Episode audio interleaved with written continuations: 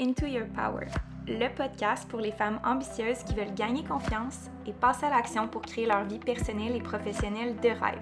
It's your girl, Amélie. J'ai commencé comme entrepreneur en ligne à l'âge de 21 ans, puis depuis, j'ai décidé de me consacrer uniquement à ma mission un peu folle d'inspirer un million de femmes à reprendre leur pouvoir.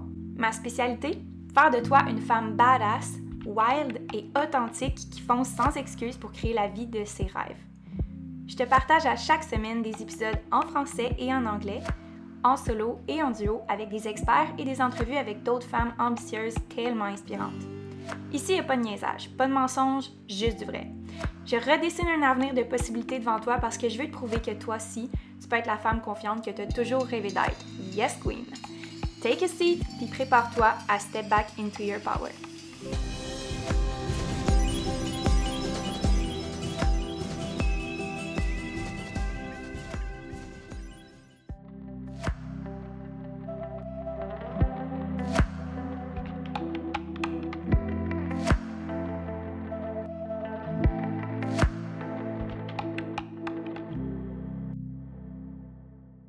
Aujourd'hui, qu'est-ce qu'on va parler? On va parler de changement. Donc, comment être un leader de changement dans son industrie? Et où est-ce que vous vous situez dans l'échelle de changement? Qu'est-ce que vous devez faire pour maintenir votre bien-être tout au long du changement? Ça peut sembler extrêmement difficile d'opérer des changements parce que ça peut compromettre certains traits de notre caractère, de notre ego qu'on ne veut pas faire face. Ce qu'on apprend dans cette vidéo live-là, ça va être où est-ce que tu te situes dans l'échelle de changement et qu'est-ce que tu devrais faire par rapport à ta position actuelle pour aller de l'avant et te positionner comme leader par rapport aux possibilités qui se réservent devant toi. Je suis vraiment au courant que ça peut être difficile pour certaines personnes de s'adapter dans des cas de COVID-19, dans des cas où est-ce qu'on ne connaît pas l'avenir, où est-ce que c'est tellement incertain. Ce que je peux vous informer aujourd'hui, c'est que ce qu'on sait présentement, c'est que la, réouverture ou la déquarantaine ou comment vous voulez appeler ça, le déconfinement est imminent et est présent, puis la société et les actions vont changer. Donc, dans une période comme celle-ci, tout est accéléré. Tout va plus vite parce que les changements sont précurseurs de nouvelles adaptations qu'on doit faire. Je vais mettre les choses plus claires. Si, par exemple, on déconfine, ça va nécessairement accélérer le processus des entreprises qui vont devoir faire des mesures pour garder les environnements sains et sécuritaires pour les gens qui vont euh, aller à ces endroits-là. Mais c'est le même principe qui arrive dans toutes les autres entreprises, dans tous les autres secteurs. Et toi, comme entrepreneur, comme personne qui veut diriger le changement, tu dois être capable de voir ces signes-là. Ce que moi, j'ai constaté, qui est actuel en ce moment et qui est vraiment euh, à l'ordre du jour, c'est que les gens recherchent cette espèce de connexion-là avec leur ancienne vie d'avant, avec qu'est-ce qui sont confortables, avec qu'est-ce qui est facile, qu'est-ce qu'ils ont déjà accès. Ça peut vouloir dire je faisais ça avant puis ça fonctionnait. OK? Ça peut vouloir dire en ce moment, je perds ci ou je perds ça, je perds des abonnés ou je perds des clients. Ça peut paraître ironique, mais en réalité, les clients, ils s'en vont pas nulle part. Ils s'en vont probablement ailleurs, dans un autre marché ou dans une autre industrie ou ton compétiteur. Pourquoi?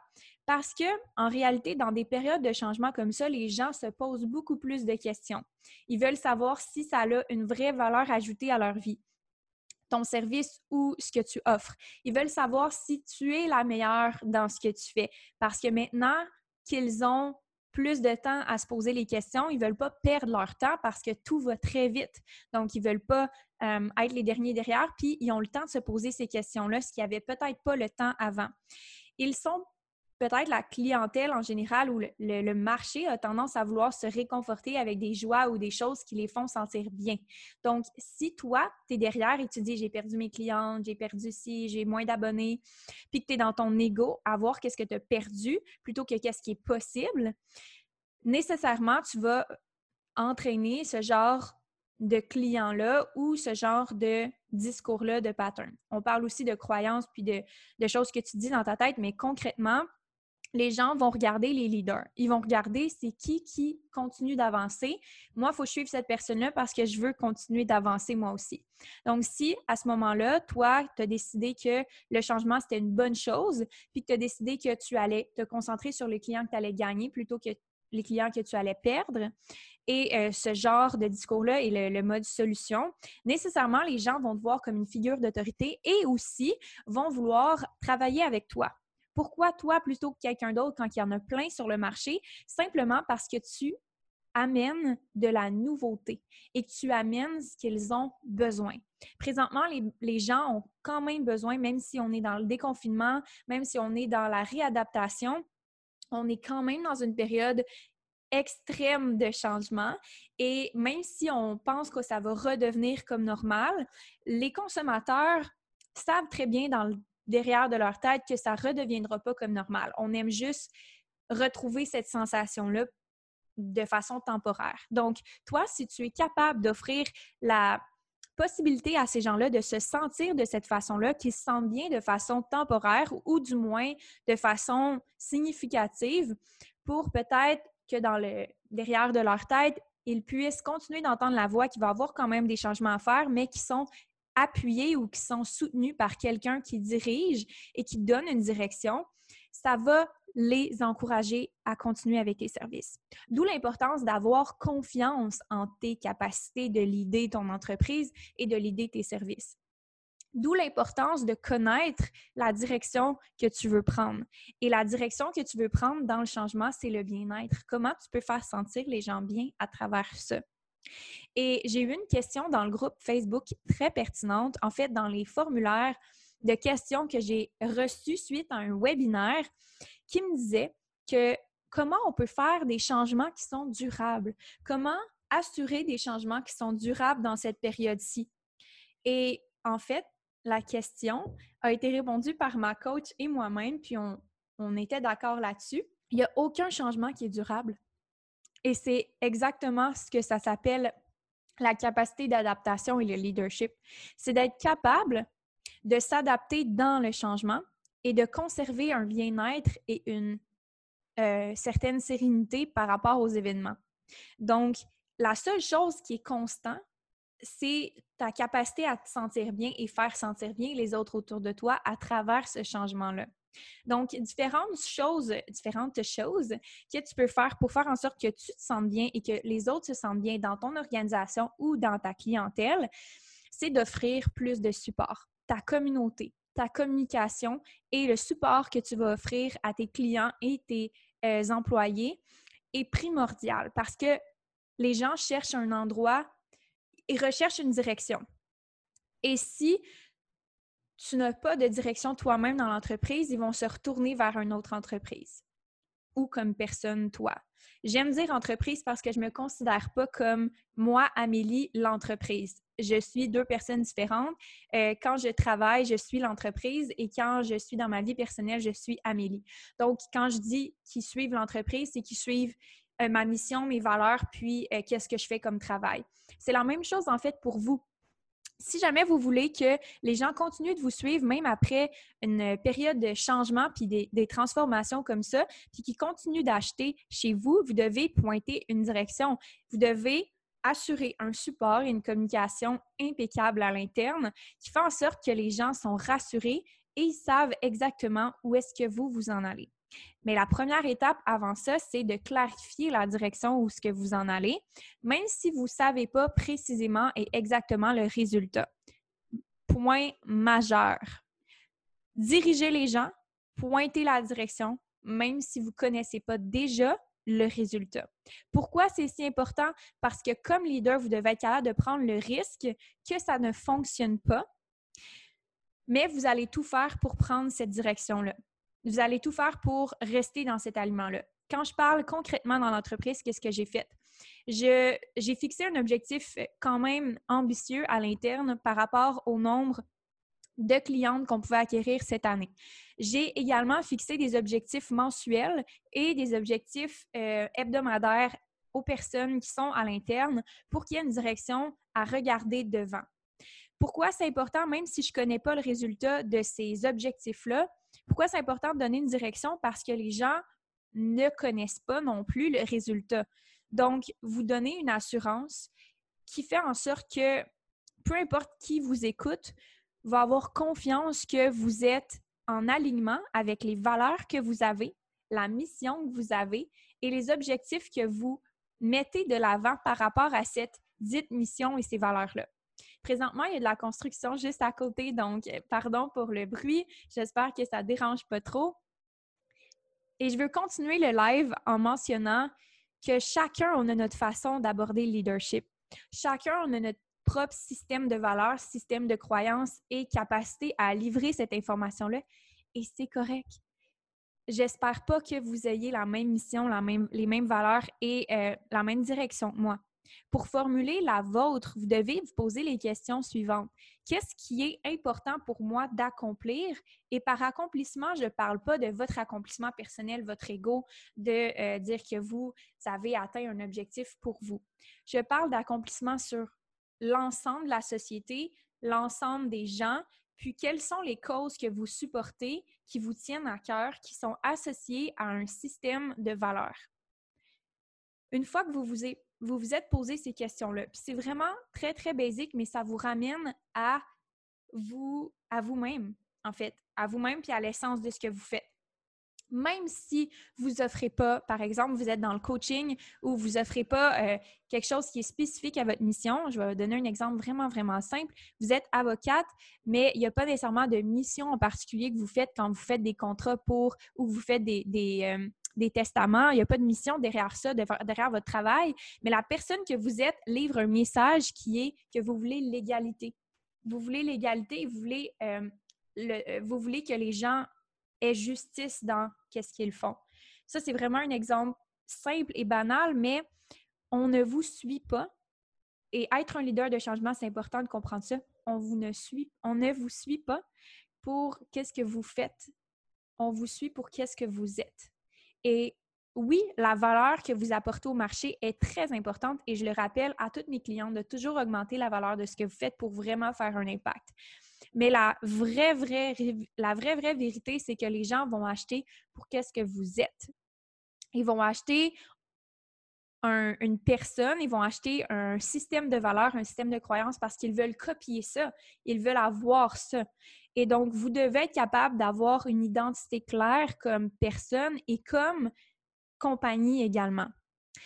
La question que je vois, puis en fait, le, problème que je vois souvent, c'est qu'on ne veut pas prendre position. Euh, prendre position comme leader, ça peut paraître vraiment difficile parce que c'est comme si tu acceptais de recevoir de la critique ou de mettre des gens de côté. Et quand tu t'empêches de prendre position, exemple, tu veux faire le virage numérique, mais tu n'oses pas parce que tu as peur que, que, tes clientes vont penser. Tu as peur qu'ils euh, ne soient pas capables, puis qu'elles ne comprennent pas, puis qu'elles voient ça d'une mauvaise façon, puis qu'elles s'en aillent tu prends pas position, tu restes entre les deux, tu veux pas le faire, mais tu veux le faire, bien, ce que ça indique clairement, c'est que tu fais pas confiance que tu es capable de bien gérer le changement et que tes clientes sont bien capables de gérer le changement et d'évoluer avec toi. Et tu fais pas confiance en tes capacités non plus de pouvoir avoir la grosse vision de ça, de dire que peut-être dans un an, deux ans, tu vas gagner plus de clientes par rapport à ça. Donc, être un leader de changement, c'est d'accepter de voir l'inconnu, mais de donner la direction quand même et de pouvoir amener les gens dans cette direction-là, même si eux n'ont pas la vision que vous avez et la confiance que vous avez dans cette vision-là. Et c'est très difficile quand on est entrepreneur de d'être seul à avoir cette vision-là. Et ça peut paraître comme quelque chose de très stressant, puis j'ai souvent cette question-là. Comment on peut être dans un bien-être en sachant pas qu'est-ce qui va arriver, puis en invitant les gens à amener cette, à avoir cette vision-là, puis à faire le virage numérique, par exemple, à implémenter des nouveaux systèmes, à faire des nouvelles procédures, à, créer des choses de différentes façons, entrer en contact de différentes façons. Comment je vais faire ça reste dans ta capacité à diriger la vision. Donc, si tu sens que présentement, le changement pour toi est difficile, que la vision de ton entreprise, il y a plusieurs stades, je vais en parler un peu plus tard dans le live, mais si tu sens qu'à ce moment-ci ton entreprise, tu tu es bloqué. Euh, j'ai reçu une notification, ça m'a un petit peu dérangé. Euh, j'ai perdu le cours de mon idée. Dans le fond, si vous écoutez la vidéo en ce moment, faites juste m'écrire euh, que vous écoutez. Si vous écoutez en rediffusion, faites rediffusion ou ce que vous voulez écrire. Dites-moi ce que vous avez retenu aussi de, cette, de ce, live-là. Qu'est-ce qui vous a le plus aidé pour que je puisse recréer du contenu par rapport à ça? Sinon, je vais continuer avec les phases de changement. Je ne sais plus trop où je m'en allais avec ça. Donc, les phases de changement, premièrement, on voit ça dans l'entraînement. Je suis entraîneur personnel avant. Et puis, il y a toujours la phase où est-ce que vous êtes à l'initiation. Vous avez euh, dans votre tête une idée de qu'est-ce que ça pourrait avoir l'air, le virage numérique, mais vous n'avez pas le goût, vous n'avez pas fait de démarche, puis vous avez juste une idée. Ça, c'est la première étape. Avant ça, c'est juste, vous êtes, vous niez complètement la situation, puis vous n'êtes même pas conscient de cette situation-là. Mais la première étape, c'est d'avoir une idée. Et puis, vous voyez quelqu'un le faire sur les médias sociaux. Vous n'avez pas fait de recherche tant que ça, mais vous savez que ça existe. Vous faites rien activement, puis euh, vous n'avez pas pris de décision non plus encore. Il y a beaucoup de gens qui sont dans cette phase-là présentement par rapport au virage numérique. C'est une idée. C'est un peu comme quand tu sais qu'il faudrait que tu manges des légumes, mais que tu ne le fais pas parce que le monde le font, mais tu n'as pas pris de démarche active ni de choix par rapport à ça.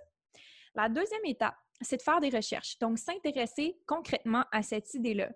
À ce niveau-là de l'étape du changement, vous commencez à être plus investi dans l'idée que vous avez eue, puis concrètement, vous faites quelques actions sans nécessairement vous engager ou prendre une décision par rapport à ça. Ça peut être de consulter des profils de personnes sur les médias sociaux qui vous inspirent, euh, qui font ce que vous faites. Euh, ça peut être de regarder des programmes qui pourraient vous inspirer puis vous aider à faire des démarches concrètes. Ça pourrait être de peut-être investiguer sur le temps que ça prend, euh, sur qu'est-ce que vous pouvez faire. Ça pourrait être de demander conseil à des gens qui, qui font déjà ça. Euh, mais vous n'êtes pas nécessairement rendu à l'étape de concrétiser quoi que ce soit. Si vous avez déjà des plateformes ou des médias sociaux, vous le faites, mais par défaut, sans nécessairement avoir pris un engagement concret pour faire le virage numérique et amener votre business à un autre niveau en ligne. Ça, c'est la deuxième étape. Il y a encore beaucoup, beaucoup de gens dans cette étape-là.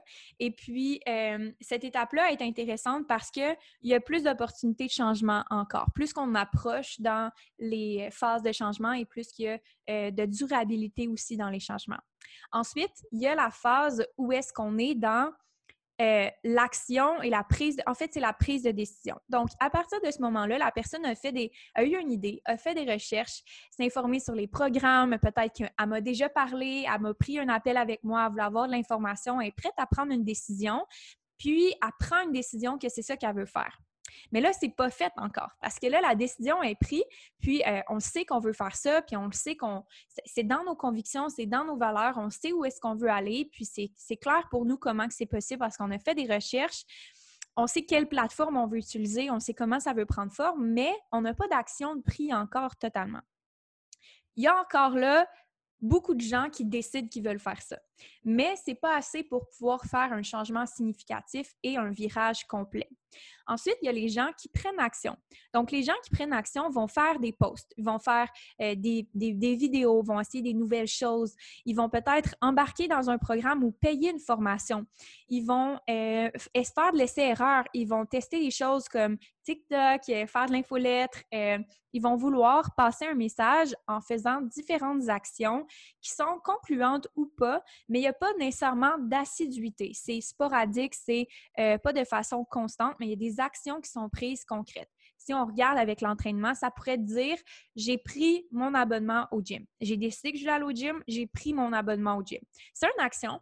Il n'y a pas nécessairement des gros résultats qui euh, découlent de ça, mais les actions sont là. Après, il y a une autre phase qui s'appelle euh, le développement, en fait. Le développement, c'est la phase la plus importante, en fait, de tout le processus de changement. Pourquoi?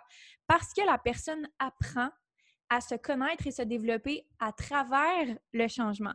Donc, ça, c'est l'étape que je me focus avec les entrepreneurs avec qui je travaille.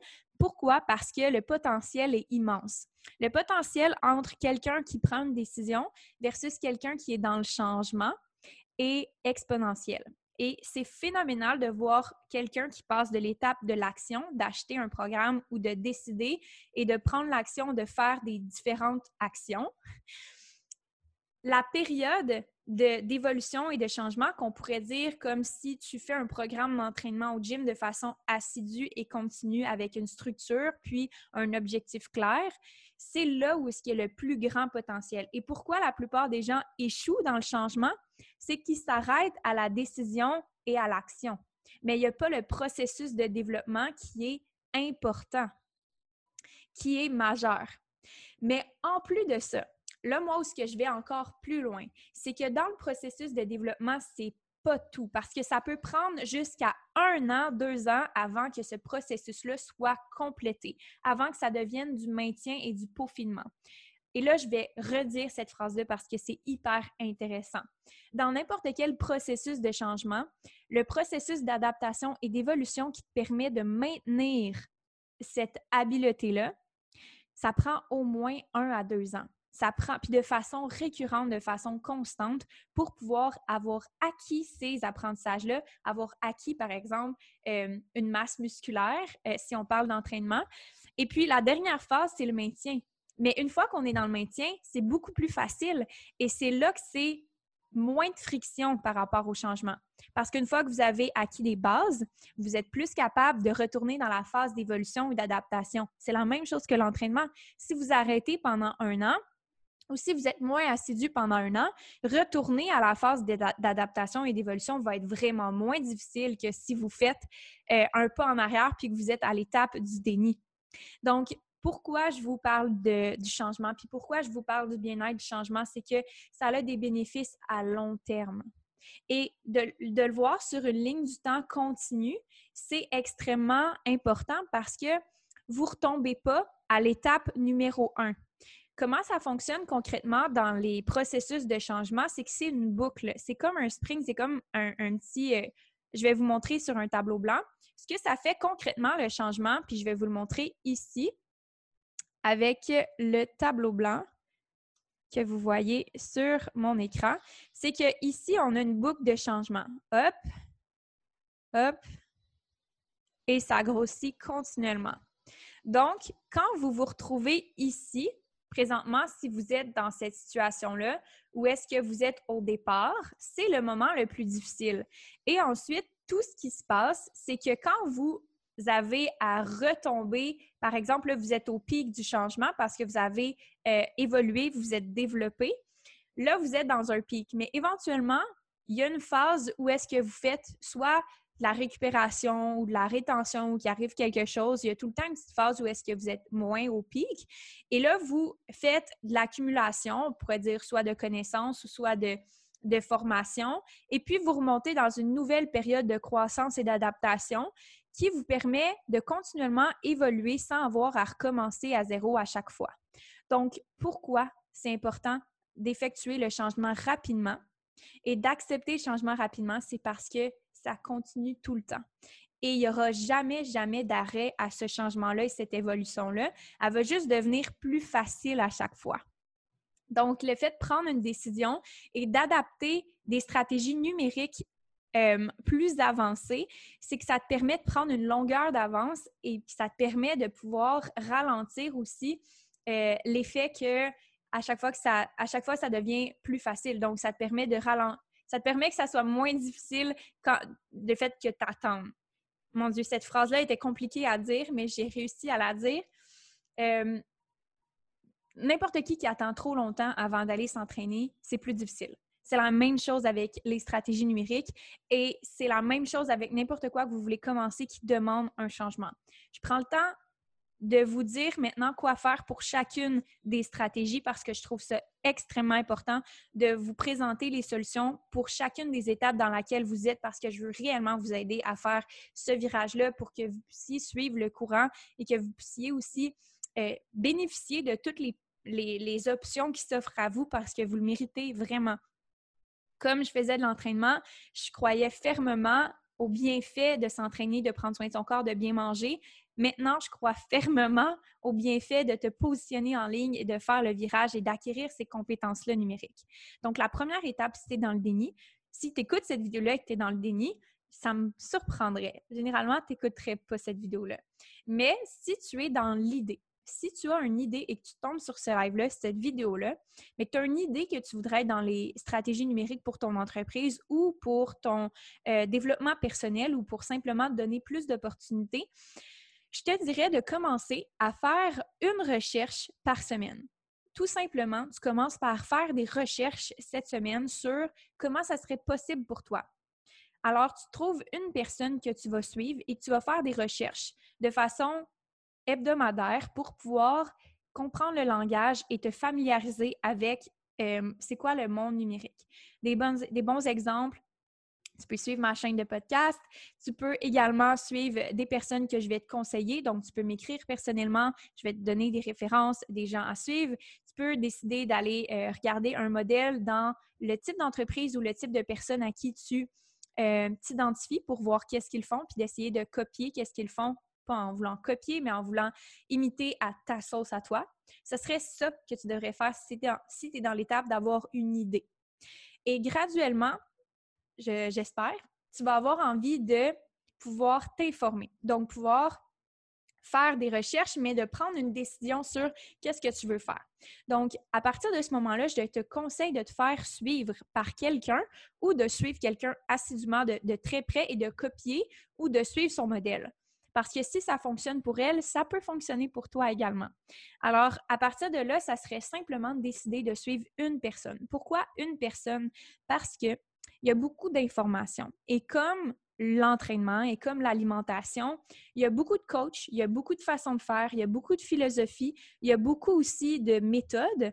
Et puis, ça ne veut pas nécessairement dire qu'il y en a une meilleure que l'autre, mais il y a certainement un fit qui est meilleur pour toi pour que tu puisses développer ces compétences-là en étant bien soutenu, bien appuyé, puis comprendre c'est quoi qui est possible pour toi. Alors, c'est développer une connexion avec quelqu'un qui fit avec toi. Dans un autre optique, dans la troisième partie, mettons que tu as décidé que tu as suivi quelqu'un ou que tu as suivi, ça peut être une compagnie ou n'importe quoi en fait. Euh, moi, je te conseille de, suivre quelqu'un qui a les compétences numériques pour que tu puisses te le faire enseigner, un peu comme on conseille d'aller voir un entraîneur personnel qualifié pour l'entraînement, d'aller voir quelqu'un qui est qualifié pour te montrer comment faire de la meilleure façon pour toi. Euh, et ensuite, quand tu as pris cette décision-là, c'est de prendre action. Donc, soit que tu investis un montant pour pouvoir euh, gagner ces compétences-là. Soit que tu payes quelqu'un pour le faire parce que tu ne veux pas le faire puis que tu as les moyens de le faire. Si tu es dans cette étape-là dans ton entreprise, ben tant mieux.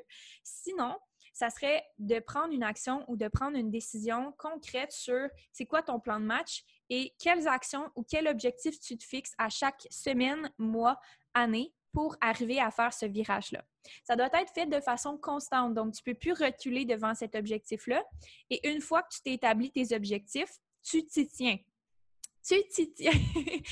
Euh, soit tu l'inscris dans ton calendrier comme un entraînement, comme un rendez-vous, mais tu inscris, exemple, une heure de médias sociaux ce soir, euh, une heure pour l'apprentissage demain. Et tu fais un calendrier en fonction de développer tes habiletés pour être dans la phase de développement plutôt que rester dans juste la phase de la première action. Et une fois que tu es dans la phase de développement, moi, ce que je te conseille de, faire pour faciliter ton processus, c'est de te faire évaluer et de continuer de te faire suivre par quelqu'un d'autre qui a une optique euh, d'un point de vue externe à toi, qui peut comprendre mieux ta situation et qui peut te rendre euh, accountable en anglais, en français, qui peut te rendre euh, responsable de, ton succès, un peu comme un coach ou un peu comme un, partenaire de course euh, qui fait en sorte que tu restes sur la bonne track, sur le bon chemin pour arriver à ton objectif de faire le virage numérique complet? Dans la quatrième étape, maintenant, quand tu es rendu dans le maintien, si tu es rendu là puis que tu écoutes la vidéo, eh bien, félicitations. Euh, mais en même temps, ce que je veux dire, c'est que ça l'arrête jamais. Donc, si tu es dans le maintien, ça serait de faire une nouvelle formation, de faire, euh, de commencer un nouveau projet euh, ou d'aller chercher l'aide d'un professionnel qui peut aller plus haut pour ton entreprise ou aller plus loin dans ce que tu fais déjà. Je donne un exemple concret. Moi, je suis plutôt dans le maintien et je retourne dans le développement tout dépendamment. Quand ma loupe de maintien est assez, euh, plate, je retourne dans le développement en faisant une autre formation et, et autres. Et puis, euh, ce que je fais concrètement, c'est que je vais aller chercher l'aide d'un professionnel ou l'aide de quelqu'un qui a des compétences que moi, j'ai pas. Et j'apprends à travers ça.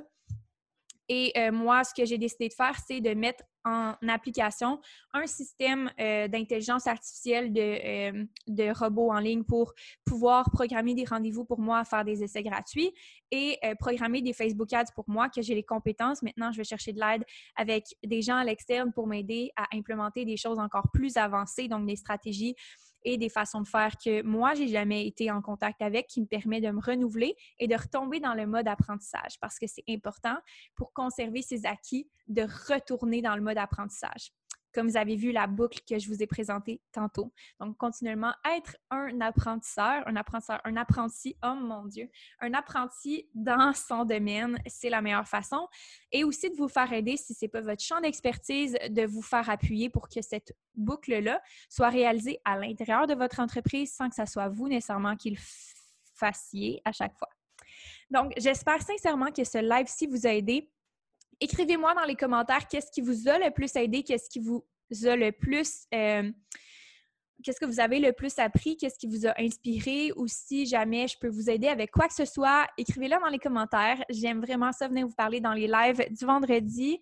Euh, et puis, la semaine prochaine, je reçois un invité qui est Amélie Chapdelaine, qui est euh, qui possède une agence marketing, qui fait du graphic design, qui fait des sites web et qui organise des boutiques en ligne, qui organise, qui fait en sorte que les boutiques en ligne euh, de ses clients soient sur la coche. Alors, j'ai vraiment hâte de vous la présenter. J'ai hâte à cette entrevue-là. Si jamais vous avez aimé le live, euh, écrivez-moi euh, si vous avez des questions, peu importe. Je suis vraiment ouverte dans mes messages. je suis également ouverte à pouvoir vous aider si jamais vous voulez prendre un, un appel d'information avec moi et essayer le programme Master Queen 2.0 en essai gratuit c'est possible de le faire dès maintenant. Donc, euh, dans l'essai gratuit, ce qui est possible pour vous, c'est d'explorer six modules différents. Un dans le mindset, un dans la clarté de votre offre ou ce que vous proposez sur les médias sociaux, Trois, euh, vous regardez au niveau de votre front-end. Donc, qu'est-ce que vous proposez à vos clients? Est-ce que ça fait du sens? Dans le back-end, quelle est la structure de votre entreprise qui va faire en sorte que vous allez toujours acquérir des nouveaux clients à l'aide des stratégies numériques? Euh, dans le quatrième qui est disponible pour vous, je pense que c'est les médias sociaux et la meilleure stratégie à utiliser sur les médias sociaux. Bien sûr, on va plus en détail dans la formation au complet puis dans le programme Master Queen 2.0, dans le MQ2, comme j'aime l'appeler. Et dans le dernier module, je vous montre à faire votre site web, à l'optimiser, à le faire héberger en moins d'une journée. Alors, si jamais c'est des choses qui t'intéressent, écris-moi, puis on va prendre un petit moment ensemble pour planifier ta stratégie, tes médias sociaux, puis euh, on va pouvoir euh, te donner accès à l'essai gratuit. Sur ce, je te souhaite une super belle journée. Merci d'avoir été là et puis, euh, c'est tout. J'ai rien d'autre à dire. Euh, je vous souhaite une belle journée, bonne fin de semaine et j'étais très, très, très contente de venir vous voir. Cheers! Ça sera pas de l'eau ce soir, ça va sûrement être un petit verre. OK, bye!